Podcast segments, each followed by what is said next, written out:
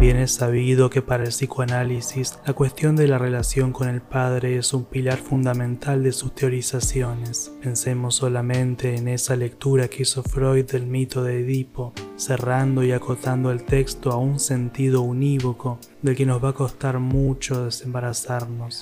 También es sabido que de manera más o menos explícita, con mayor o menor complejidad, los relatos toman el tópico de la relación con el padre para darle hondura a sus personajes. En un episodio anterior prometí tratar el vínculo de Sheldon Cooper y su padre. Para comenzar, diré que en The Big Bang Theory nos dan solo en cuentagotas algún que otro dato sobre el padre de Sheldon. Sabemos que murió cuando él tenía 14 años, sabemos que estaba divorciado de su madre, sabemos que no era un tipo brillante, que abusaba de las bebidas alcohólicas y que no compartía en absoluto los intereses de su hijo menor.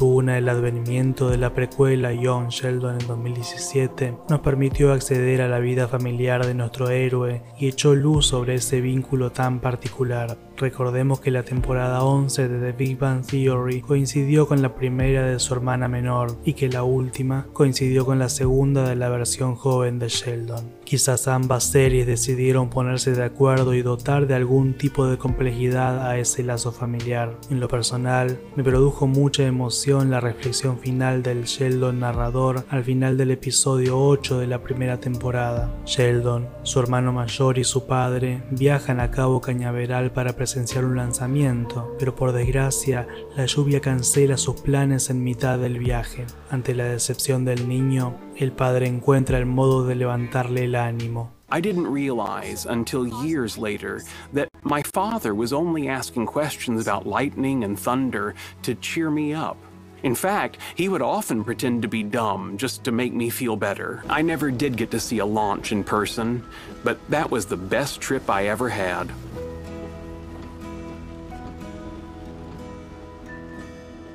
I wish I had told my father while he was alive. Es cierto que el recurso ojalá te lo hubiese dicho mientras estabas vivo está un poco trillado, pero el tejido entre ambas series que hace llegar a esa conclusión al narrador que examina su pasado junto a nosotros, los televidentes, es perfecto.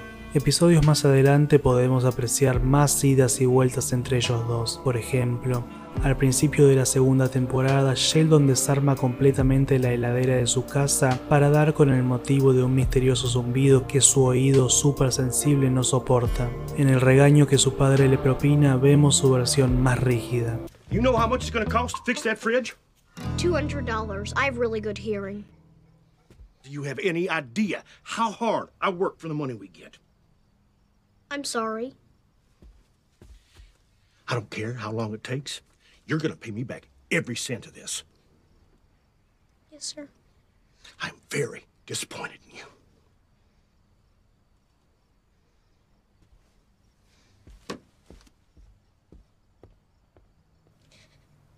You know, if you cry, I can't enjoy your pain.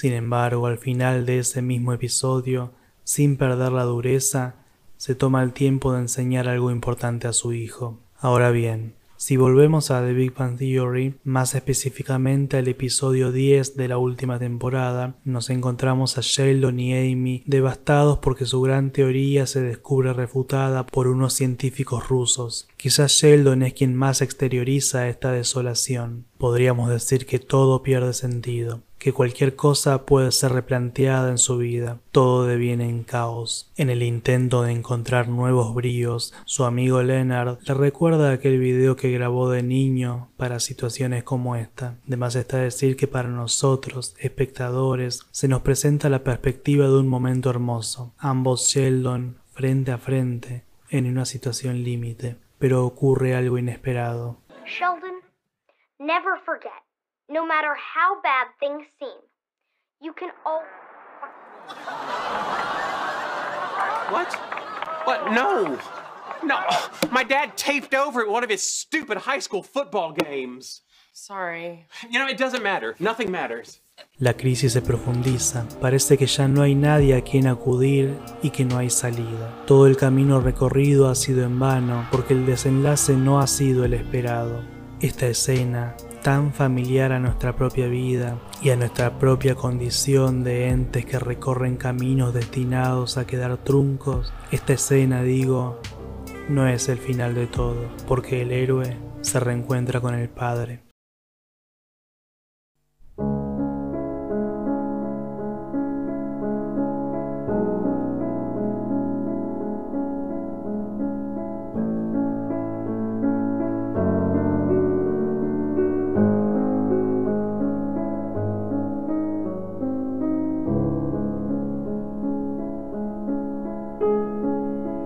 En El héroe de las mil caras, un libro que hemos consultado asiduamente en esta temporada, Joseph Canfield escribe, El problema del héroe que va a encontrar al padre es abrir su alma a tal grado y haciendo caso omiso del terror que adquiera la madurez para entender cómo las enfermizas y enloquecidas tragedias de este vasto mundo sin escrúpulos adquieren plena validez en la majestad del ser. El héroe trasciende la vida y su peculiar punto ciego, y por un momento se eleva hasta tener una visión de la fuente.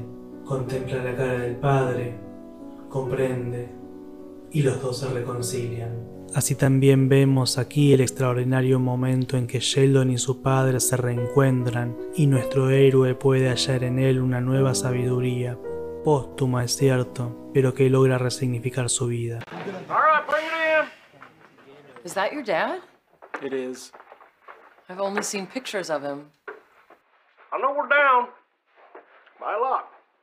But if I'm being honest with you, we're probably not going to win this one. In fact, we're definitely not going to win this one. Do you want me to turn it off?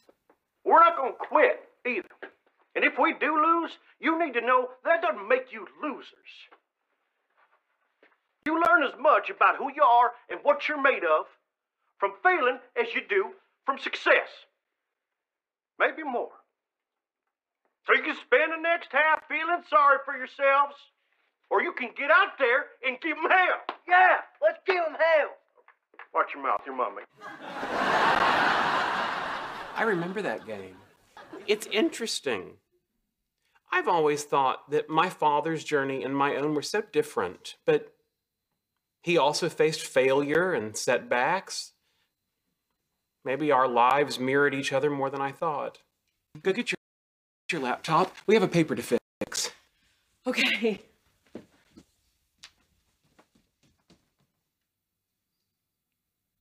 Thanks, Dad. We're going to give them hell.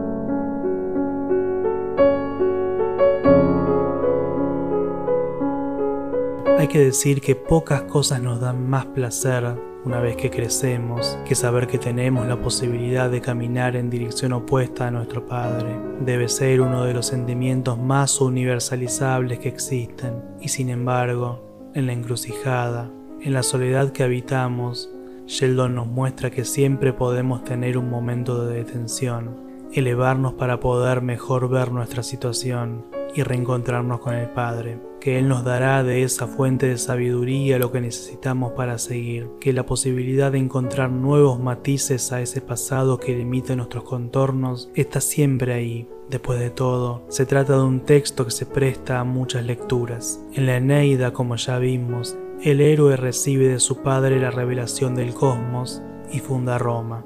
Aquí, Sheldon recibe de su padre la revelación desde el pasado y funda el futuro. No debe renunciar a nada de lo que vivió, solo debe volver a leerse y anclarse en nuevos sentidos que abran el camino. Así también nosotros yacemos en el suelo sin saber aún que nuestro relato está ahí, que podemos leerlo, ya distanciados de todo, para poder entender qué pasó, para intentar crear el entendimiento de lo que pasó.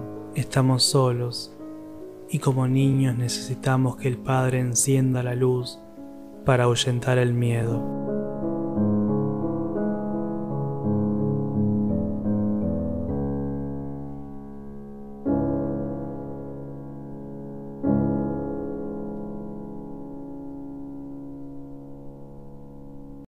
Si escuchar estas palabras te generó algo parecido al placer, al displacer, o a todo lo que está en el medio de ese espectro, o a los costados, o arriba, o abajo, o adelante, o atrás en tu esfera de emociones, sentite libre de manifestarlo a través de los signos estándar que esta plataforma ofrece.